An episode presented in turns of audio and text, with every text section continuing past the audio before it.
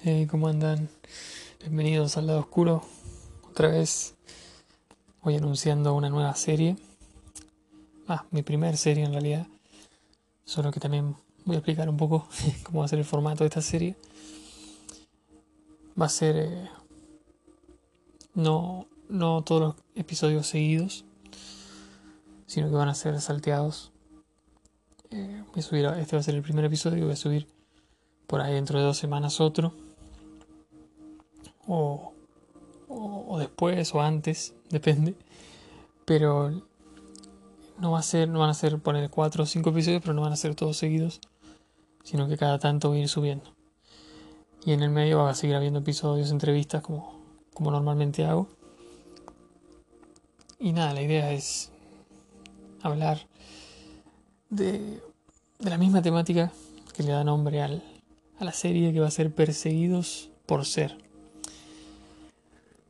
Y, como bien indica el nombre, la idea es hablar de pueblos, personas, gente que pensaba o vivía de cierta manera que generaba, eh, o por ahí, a otros los provocaba a perseguirlos, en ciertos casos a genocidios, a matanzas, a meterlos presos, o a cosas, castigos mucho peores por ser diferentes o por, por alguna razón, ya sea de, creencia, muchas veces de religiones, de ideología política, em, tal vez de color de piel, en algunos casos por la cultura, o por elección sexual, ¿no?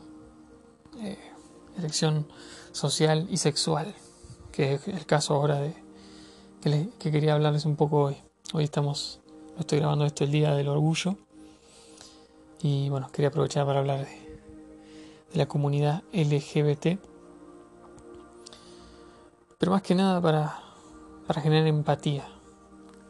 Si hay alguien que me está escuchando y pertenece a esa comunidad o no, pero si pertenece a esa comunidad y por ahí sabe un poco cómo fue la historia de, de los que tomaron las mismas decisiones, y, y como, como grupo fueron, o como individuos, fueron perseguidos, masacrados, eh, castigados por, por diferentes sociedades, ¿no? Con realmente violencia, matanza, cosas horribles, eh, que realmente antes de, de hacer ni siquiera un comentario acerca de, de algún individuo, una persona que, que tomó esa, la decisión de, de ser gay, o la decisión de, por ahí eh, tener ese estilo de vida, antes de, juzgarlo, sea cual sea tu pensamiento, o antes de, hacer un comentario, deberíamos por ahí tener en cuenta eh, la historia o el devenir histórico de, las personas que tomaron esa decisión, de quienes fueron perseguidos. Y no solo con, con, el colectivo LGBT, sino con, con la raza negra. Justamente ahora yo ya hice un episodio sobre el tema. O, con los judíos, los gitanos, los pueblos originarios, tantas, tantos grupos a lo largo de la historia que por diferentes razones que no tienen nada que ver una con la otra, o por elecciones políticas, como por ahí ciertos grupos socialistas, revolucionarios, o disidentes de diferentes gobiernos, o los cristianos inclusive, en, países donde está prohibido, o de otras creencias. Gente que a lo largo de la historia fue perseguida, eh, torturada, castigada, e inclusive a veces su cultura fue prohibida, fue censurada y hasta asesinada eh, por, por ser como eran, por tomar las decisiones que tomaron en cuanto a su forma de, pensar o su forma de vivir la vida, en, cosas que no le afectaban a nadie, no afectaban a terceros, no, no es que estaban cometiendo ningún crimen. Sin embargo, a lo largo de la historia vemos constantemente estos grupos de gente que, por quienes eran, por quienes habían decidido ser, o en lo que habían decidido creer, fueron perseguidos, fueron matados o censurados. Y bueno, hoy voy a hablar de, de uno de esos grupos, el colectivo LGBT, la comunidad del orgullo, que, hoy, hoy es el día donde se hicieron ciertos, ciertas manifestaciones. Acá, bueno, ahora obviamente con la cuarentena por ahí no, no fue tanto, pero recuerdo otros años, grandes manifestaciones acá en Buenos Aires del orgullo gay. Y, y la verdad que detrás de, de tantos colores de alegría y de tanta por ahí, viste, la bandera del, del arco iris, que, es tan alegre, o, siempre las manifestaciones y las fiestas que se hacen tienen un, tinte muy, muy pum para arriba, digamos, muy alegre. Pero detrás de, de, todo eso hay una historia eh, muy triste, ¿no? Muy dolorosa, muy fuerte, de personas que fueron realmente violentadas por, por haber tomado la decisión de ser gay. Yo noté algunas de esas esos registros históricos de, de cosas que pasaron y, que está bueno tener en cuenta. La idea es que, que, puedas, que podamos, cada uno, que si, si perteneces a, este, a esta comunidad, puedas saber esto y tenerlo en cuenta. Y si no perteneces a esa comunidad y por ahí alguna vez juzgaste a alguien que pertenecía al colectivo LGBT, puedas conocer un poco cuál es el trasfondo, ¿no? Cuál es el, el background, como dicen los yankees, de, de, de, cada persona que tomó esa decisión, ¿no? De cada persona que, que por ahí no, no vive en este caso la sexualidad, de la misma manera que, que, otros.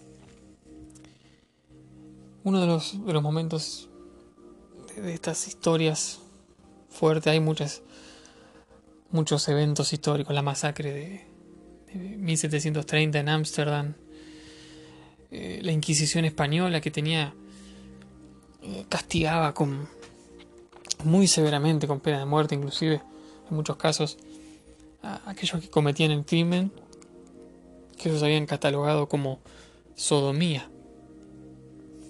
Eh, siempre vamos a encontrar en la historia la palabra perversión o la palabra sodomía o, diferentes palabras que se usaron para como excusa, basándolo algunas veces inclusive en argumentos teológicos, bíblicos, por supuesto malinterpretados y usados para para destruir a lo que era diferente, ¿no? Después, entre con esta excusa del crimen de sodomía, entre 1570 y 1630, mil personas fueron juzgadas ahí en España. Y muchas de ellas asesinadas, otras no se sabe qué pasó de ellas, otras fueron torturadas severamente. De 1536 a 1821 la Inquisición portuguesa se encargó de más de 4.000 personas denunciadas por sodomía, de las que cerca de 500 fueron presas y 30 murieron en la hoguera, la mayoría durante el siglo XVII. Y había castigos que algunos no eran tan severos, aunque otros sí, eran extremadamente severos, que incluían la castración o la muerte en la hoguera, como mencionamos. Se han contado cerca de 2.500 condenas por sodomía de 1432 perdón, a 1502, realizadas por los Ufficiali di Notte en Italia. De 1478 a 1502 hubo 4.062 acusaciones y se calcula que unos 12.500 hombres en total fueron castigados por el gobierno italiano. Carlos V de Alemania decretó, en el caso de que una persona actúe de forma impúdica con un animal, un hombre con un hombre o una mujer con una mujer, entonces han perdido el derecho a la vida. y se deberá, según la costumbre, llevarlos a la muerte con el fuego.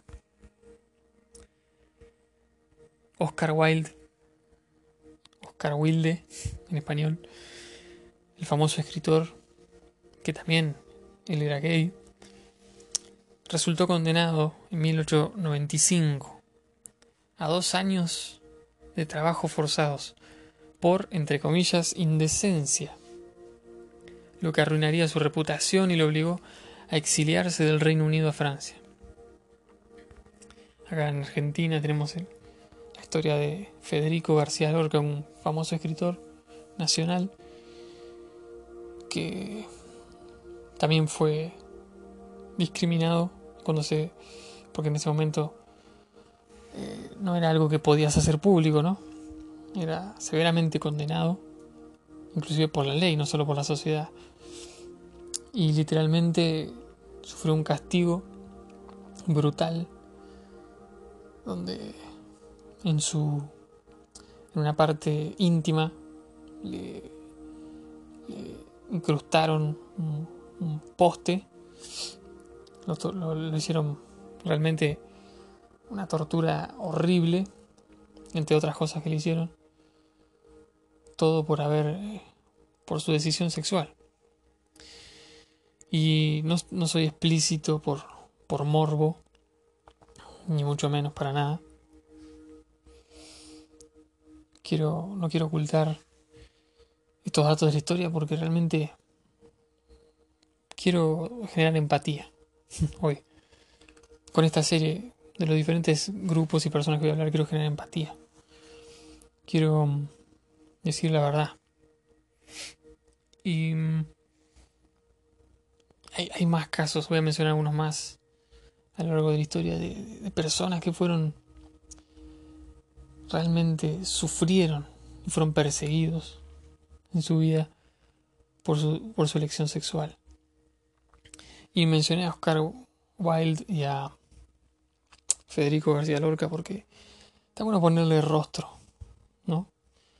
A, estas situaciones. Porque antes por ahí mencioné en Alemania, en España, en Portugal, ciertos casos en Holanda. Pero a veces parece algo como como si fueran números. Y los números a veces son un poco fríos, ¿no? Pero cuando le ponemos rostro, vidas arruinadas, vidas eh, realmente torturadas, diezmadas por, por la intolerancia, por el odio, por el, el rencor, ¿no? El castigo totalmente injusto por parte de un ser humano a otro que es diferente. Los alemanes, que eran considerados homosexuales, también fueron arrestados, encarcelados, internados en campos de concentración. Al igual que los homosexuales en los territorios ocupados, donde muchos fueron asesinados. De acuerdo al historiador alemán Klaus Müller, se calcula que aproximadamente 100.000 hombres fueron arrestados entre 1933 y 1945, el periodo donde el nazismo regía en Alemania, ¿no? Y dentro de los campos de concentración, esta Alemania nazi, los homosexuales de los campos de concentración eran identificados con un triángulo invertido de color rosa. Y aquellos homosexuales que además eran judíos, se les obligaba a usar una estrella de David cuyo triángulo invertido era rosa. Este símbolo, en memoria del exterminio en los campos de concentración, es usado en la actualidad por asociaciones que luchan contra la discriminación por motivos de orientación sexual. Y no fue solo en la Alemania nazi en la Unión Soviética comunista, cientos de millares de personas fueron internados en gulags por homosexualidad, aún inclusive mayor cantidad de gente que en el nazismo fue en la, Unión, Soviética, ¿no? de donde muchos nunca regresaron debido a la brutalidad a la que fueron sometidos. Legislaciones similares se implantaron en todos los países de la órbita soviética y en China. Entonces fue algo que atravesó muchas culturas, especialmente desde la Edad Media, ¿no? Y también, por eso digo, no, no, fue exclusivo de, de, los países que lo hacían en el nombre de la Biblia, pésimamente interpretada, sino que también inclusive en los países ateos. Ahora, ¿por qué este odio a lo diferente? Esta discriminación al, al que tenía otra orientación sexual. Porque en este caso, a diferencia de por ahí los judíos o los gitanos o, los pueblos originarios, que en otro momento vamos a hablar, en este caso fueron personas que tomaron una decisión con respecto a su estilo de vida, ¿no? Y yo pienso, ¿no será que el ser humano busca castigar a otros o, o culpar a otros o encontrar en otros una falla mayor que pueda opacar los errores que tiene o que pueda hacerlo sentir que está en lo correcto, que está en, el, en, la normalidad, digamos, entre comillas, santa, o que está en el camino que es verdaderamente el único y, verdadero, y que por ahí sus errores o sus pecados o sus decisiones no son eh, malas o no son comparables con las decisiones de otro o de un cierto grupo. En este caso fueron los los que tomaron una diferente en lo sexual a lo largo de la historia. Pero será que el hombre siempre busca justificarse, justificar sus decisiones, su estilo de vida, sus modos de manejarse, sus decisiones emocionales, culpando a otros o engrandeciendo el estilo de vida de otros. Yo creo que muchos de estos, eh, de estas personas que, que tomaron esta decisión en su vida sexual, fueron mucho más valientes que otros que por ahí fueron famosamente machotes o famosamente eh, varoniles o respetados inclusive o entre comillas inmoralmente intachables pero que en realidad condenaban a otros por las decisiones que habían tomado creyendo que así engrandecían su propia imagen que así ellos se autojustificaban. Eso es yo creo que que es la clave, ¿no? De las grandes persecuciones, de las grandes matanzas, de las grandes eh, realmente genocidios en ciertos países a los que eran diferentes. Y hoy por hoy, hoy por hoy tal vez no hay un genocidio de matanzas, pero sí hay genocidio cultural, social, hay condenación ahí estereotipos. Ciertos grupos tienen estereotipos. Ciertos grupos eh, tienen etiquetas que los separan y los diferencian claramente de los demás. Entre ellos entran claramente los homosexuales. Y eso hace que el resto, los que por ahí entran dentro de lo normal, que tienen errores, que tienen defectos, que tienen sus propios muertos en el closet, que tienen sus propios pecados, que tienen sus propias decisiones tomadas malas también, queden opacados y queden realmente ocultos. o inclusive mucha gente con dudas en su, en su, en su sexualidad